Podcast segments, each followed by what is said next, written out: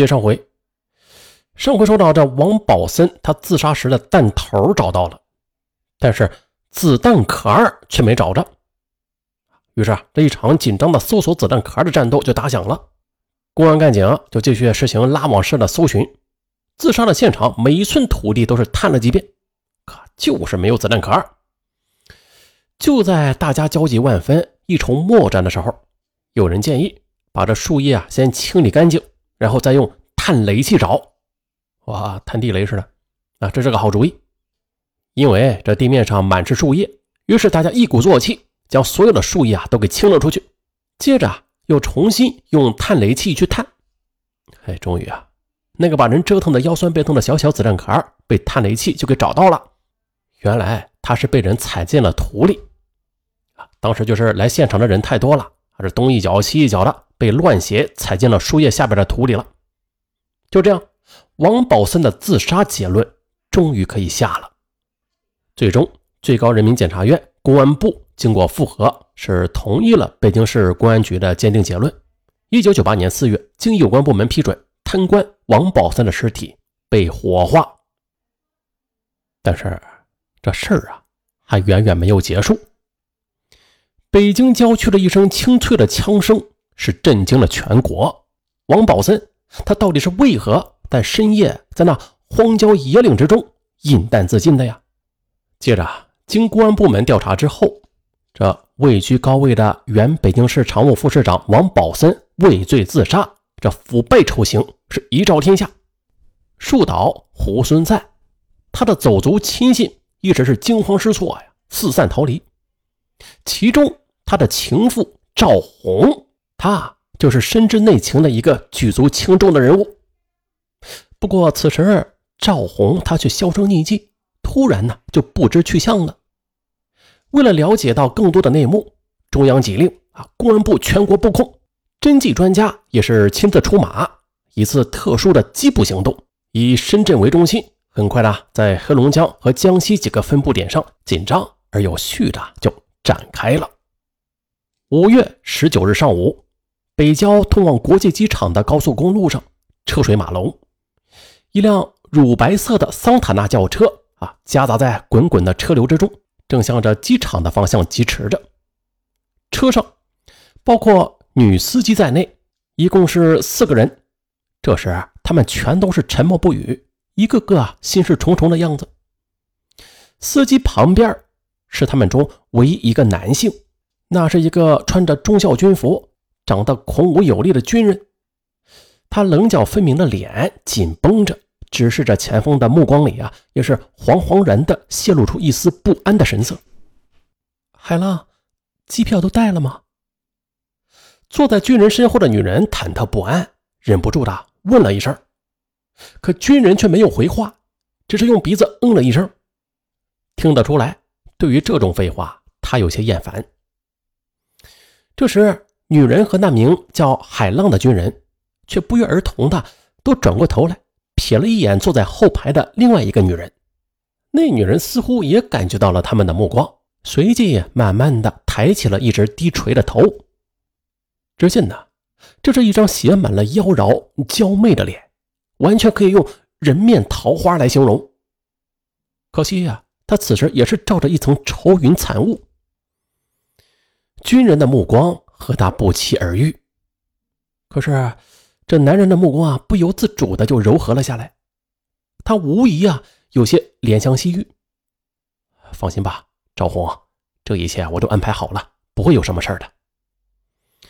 赵红微微一笑，颇为感激，可同时又有着一份无可奈何花落去的凄然。他的目光也是散淡的落在窗外。资质不凡的赵红，在起先呢，他不过。是一个比较幸运的模特，在当年几分登台走步就已经使她这个东北姑娘脱颖而出，逐渐的她也就心高气远起来。再后来又来到了京城，她又是有幸的被一位呃拥权自重的大人物一眼给看中，一个乐得有靠山依仗飞黄腾达，另一个贪欲痴妄渴求美色滋补，二人就一拍即合，从此啊。赵红是穿金戴银，珠光宝气，更加的是艳丽动人了，也更加趾高气扬。那大人物啊，不仅是宠爱有加，一掷千金，而且是每每在魏红衣香时啊，也将他当成了贴身亲信，无话不说。而这个显赫一时的大人物，就是贪污数亿元的中国当代头号腐败分子，官至北京市常务副市长的王宝森。不过啊，多行不义必自毙。王宝森他贪赃枉法，为党纪国法所不容。他的丑行暴露，迫不得已畏罪自杀。中纪委成立“五幺幺”专案组，在当年呢，国家主席江泽民也是亲自过问查办过这一特大要案。可就是现在，王宝森一死，赵红寝食不安。他在北京市东躲西藏，显得过分冒险。他呢，就赶紧求助往日很铁的哥们儿姐妹们去帮忙啊，这费尽心思。还是三十六计啊，捡了一个“走”字为上策。赵红和他的关系人密谋策划，选择了一个自以为是万无一失的远走高飞的方案。然而，他到底能不能安然无恙地实施这个计划，他的心底里边并没有底儿。这一上车呢，他的心呢就不由自主的兔子一样的蹦跳不已，而也不知为什么。他忽然呢，就无端的想起了林彪叛逃温都尔汗那一句烧得面目全非的黑骷髅，不其然的就浮现在他的眼前。他不禁的打了一个寒战，真是怕中有鬼。也就在这时，后边传来了一阵紧似一阵的警车鸣笛，海浪也为之一怔。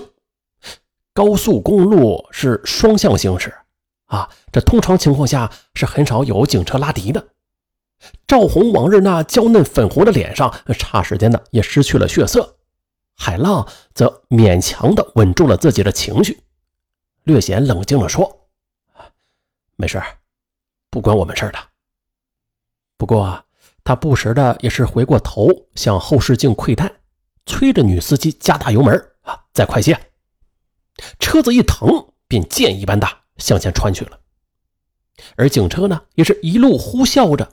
哎，很快的就超了过去。哇！啊，一车人心弦顿时绷直，他们眼睁睁的看着那车顶上的红灯一闪一闪的，分外刺目。船到江心不露齿啊！海浪本能的回头望了一眼赵红，似乎在说啊：“前程未卜，是吉是凶啊！”现在呢，也只好破釜沉舟，凭运气碰了。公安部刑侦局杨副局长办公室，咚咚，有人敲门，进来，快进来！杨副局长似乎早已经期待着敲门声很久了。来人是国际刑警处安处长。哎，副局长，你要的资料我找来了。好啊，太好了，你坐。杨副局长接过资料，也不敢耽搁。老安，我想听听你的意见呐。啊。你是这方面的专家，安处长一笑，哼，基本上我同意领导们的分析。赵红要离开北京的可能性很大。王宝森的事情一出啊，虽说没有公开宣布吧，但是小道消息已经是满城都是了，他不可能听不到，更不可能束手就擒的。